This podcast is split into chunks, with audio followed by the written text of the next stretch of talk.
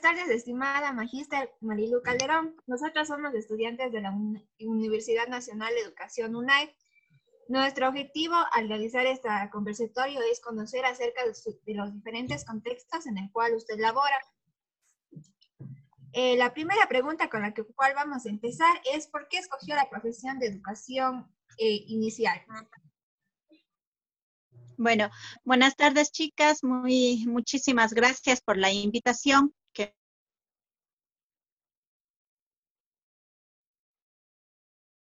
Que, que una carrera que ustedes, que nosotros escogemos realmente. Yo escogí porque es, me gustan, me gusta trabajar con los niños y más que todo el título que yo tengo es educación especial y preescolar.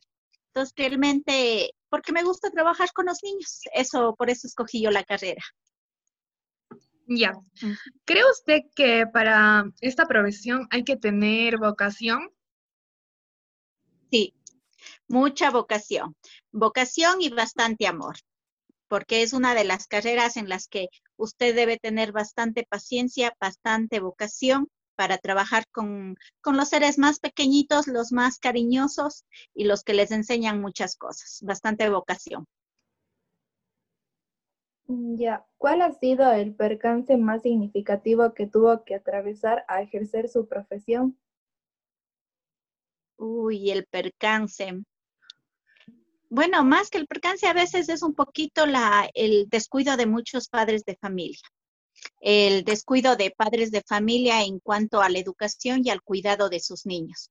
Entonces, hay veces en que nos ha tocado, me ha tocado a mí quedarme en la escuela media hora, una hora, esperando a que los papás les lleguen a retirar a los niños y, verles llorar a ellos, el, el sentirse eh, tristes, el que el decir mi papi ya no me quiere, no me viene a ver.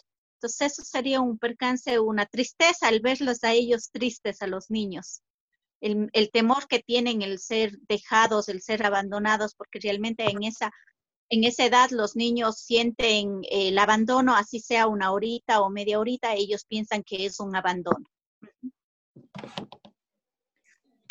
Ya, eh, ¿cómo describiría trabajar usted con infantes?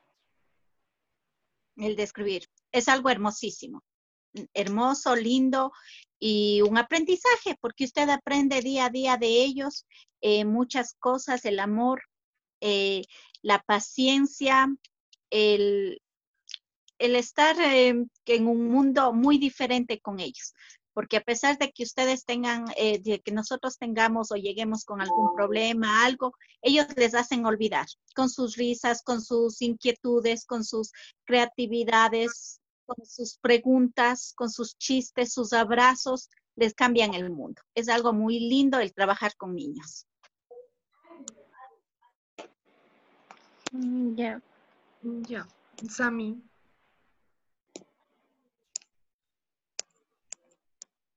¿Cuál es la experiencia más significativa que ha tenido con sus alumnos? Un momento así más bonito que ha tenido.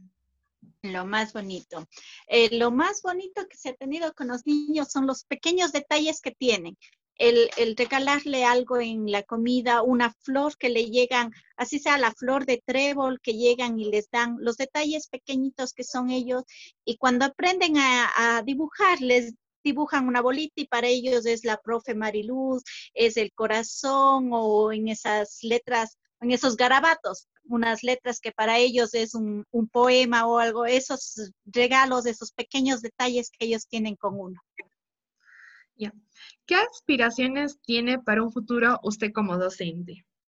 ¿Perdón? ¿Qué aspiraciones tiene para un futuro usted como docente? Uy, eh, superarnos cada vez más para los nuevos retos que nos tiene la, vida, la, educación, como ahora en esta, esta época de la pandemia fue muy, muy difícil el trabajar em, ahora em, con teletrabajo, eh, a través de una cámara, el verles a los niños es muy difícil y, y fue un aprendizaje nuevo.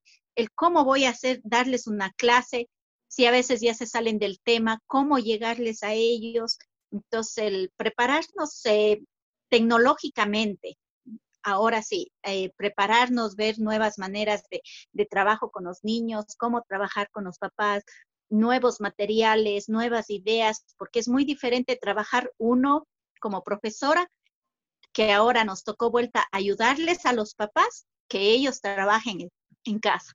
Entonces, realmente seguirnos em, preparando en lo que es eh, tecnológicamente y, ver algunos eh, estudios más, alguna maestría, cursos que nos ayuden. También en lo que es la área de, de discapacidad o de problemas que se presentan en los niños. El, el, seguirnos capacitando ahora muchos problemas de, de, lenguaje, niños con niños especiales, con trastornos de lenguaje, como les digo, o si no el, el, ahí se me fue, la hiperactividad que tenemos que trabajar bastante con los niños. Entonces, el seguirnos preparando, el estar eh, siempre a la, a la, par de la tecnología. nuevo reto. ¿Cree que el contexto familiar influye en el aprendizaje del niño y de qué manera? Uy, sí, influye bastante. Eh, los niños, como yo les sé decir también, eh, los papás son la primera escuela la primera escuela en que los niños aprenden ahí valores y muchas cosas. Entonces, realmente la familia es un, es un pilar fundamental en la educación de los niños. Entonces, ellos nos tienen que colaborar, eh, tienen que trabajar y desde pequeñitos ellos absorben todo, aprenden todo. Si viven en un ambiente agresivo, ellos van a aprender a ser agresivos. O, o, de, o a veces hay niños que que se entristecen o, pasan muy, muy pasivos. Y a veces es por la agresividad o por, la, por el hogar que, que viene. Pero también hay otros lugares muy buenos, muy lindos, que los niños también eh, demuestran su felicidad, su emoción y todo lo demás. Entonces repercute también porque realmente los padres son los pilares fundamentales en una educación. Nosotros como docentes solamente somos unos guías eh, que les vamos ayudando. Em, ¿Qué actividades se ha realizado para que la participación de la familia sea activa? Eh, ahora, durante esta pandemia, sí. siempre. Bueno. ¿Nos eh, podría decir entre los dos cuál es la diferencia que ha habido? Eh, bueno, entre las clases presenciales, eh, como inicial se trabaja bastante a base de juego. Entonces en la escuela se realiza muchos juegos y todo lo demás. Y a casa se manda algunas actividades. Papito, ayúdeme a reforzar el número uno, ayúdeme a pintar y todo lo demás.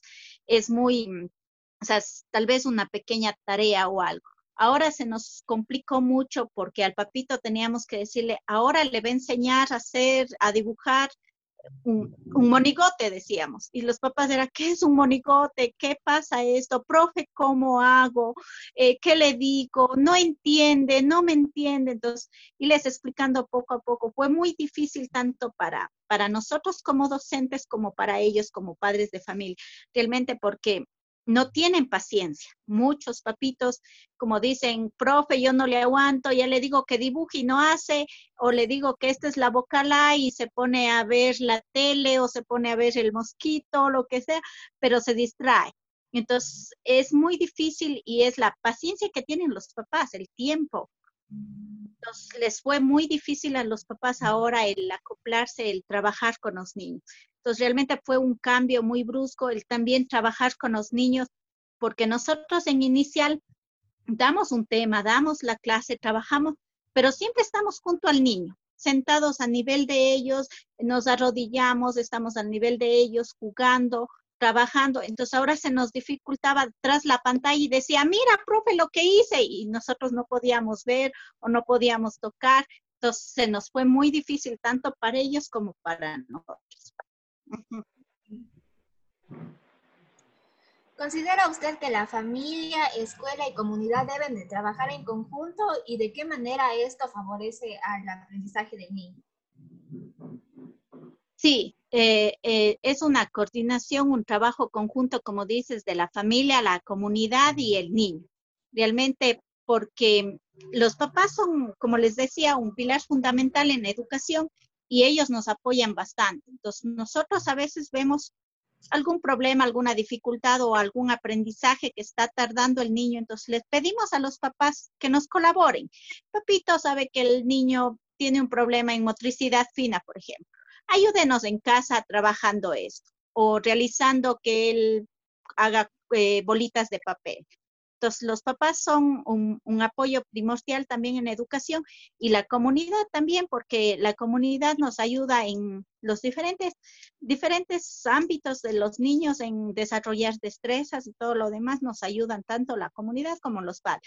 La comunidad en cuanto, por ejemplo, en, apoyo en terapistas de lenguaje, terapistas eh, físicos, que a veces presentan algunos niños dificultades, entonces pedimos ayuda a la comunidad o a algún centro también la comunidad eh, se involucra a las universidades, ustedes como chicas practicantes que nos van a ayudar, nos dan una ayuda inmensa, entonces también se involucran en el, en el trabajo, en el interés con los niños.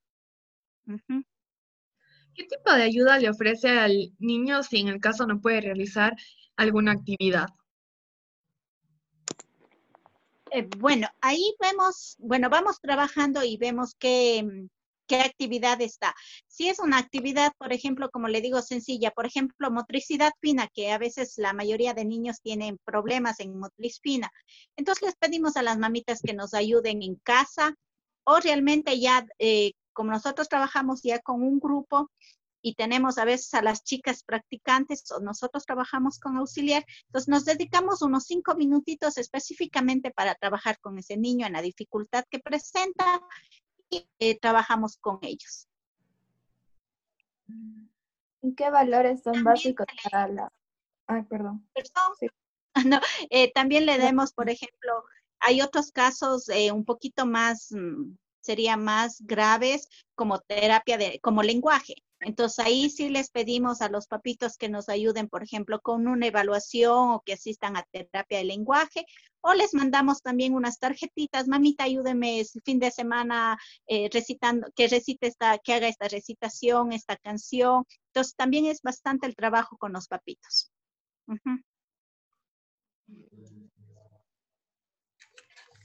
Dani. Ya. Eh, ¿Qué valores ¿Qué valores son básicos para la convivencia de armonía en comunidad? Ahí yo creo que entran todos los valores, realmente todos los valores, porque los pequeñitos aprenden muchos valores y los valores vienen desde casa. Entonces el valor de el compartir, el ser generoso, el, el estar con los compañeritos amables, entonces, todos los valores se involucran en la educación con los niños y son primordiales para todos. Entonces, desde la, desde la base, que sería inicial de tres años, vamos trabajando con valores. Amistad, respeto. ¿Perdón? no, sí, eh, la amistad, el respeto, que también ellos trabajan, eh, se trabaja bastante en lo que es en la planificación, siempre planificamos nosotros con un valor, entonces toda la, todas las, los 15 días o, o los tres semanas que dure la planificación, trabajamos con ese valor. Pero también, o sea, como les digo, los valores vienen desde casa, nosotros solamente como que reforzamos un poquito más. Como último, ¿qué consejos nos daría como para formarnos nosotros como futuras docentes? Mm. Primero, que estudien, que tengan las bases, pero es muy diferente em, la teoría a la práctica. Realmente muy, muy bueno ahora que están ustedes haciendo prácticas, realmente ya viven, viven la experiencia de, de uno que tiene el trabajar con niños es muy diferente, es muy, algo muy lindo, pero también de mucho amor y mucha vocación. Y realmente si es que tienen esa vocación, ese amor, esa pasión por la carrera, continúen. Continúen trabajando y sigan adelante, chicas.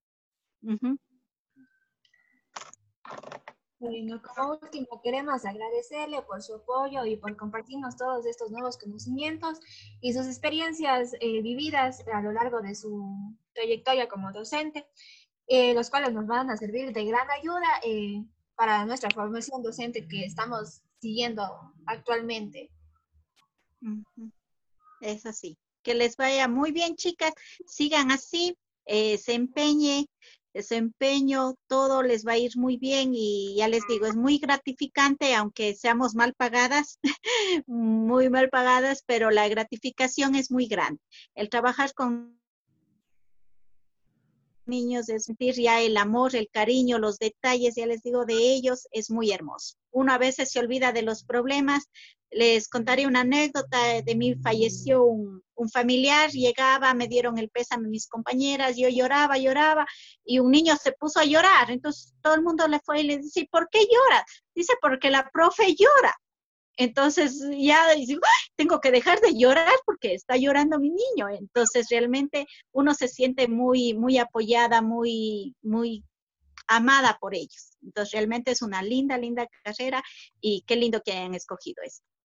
Les felicito y que les vaya súper bien en su, en su carrera. Muy amable, muchas gracias por esta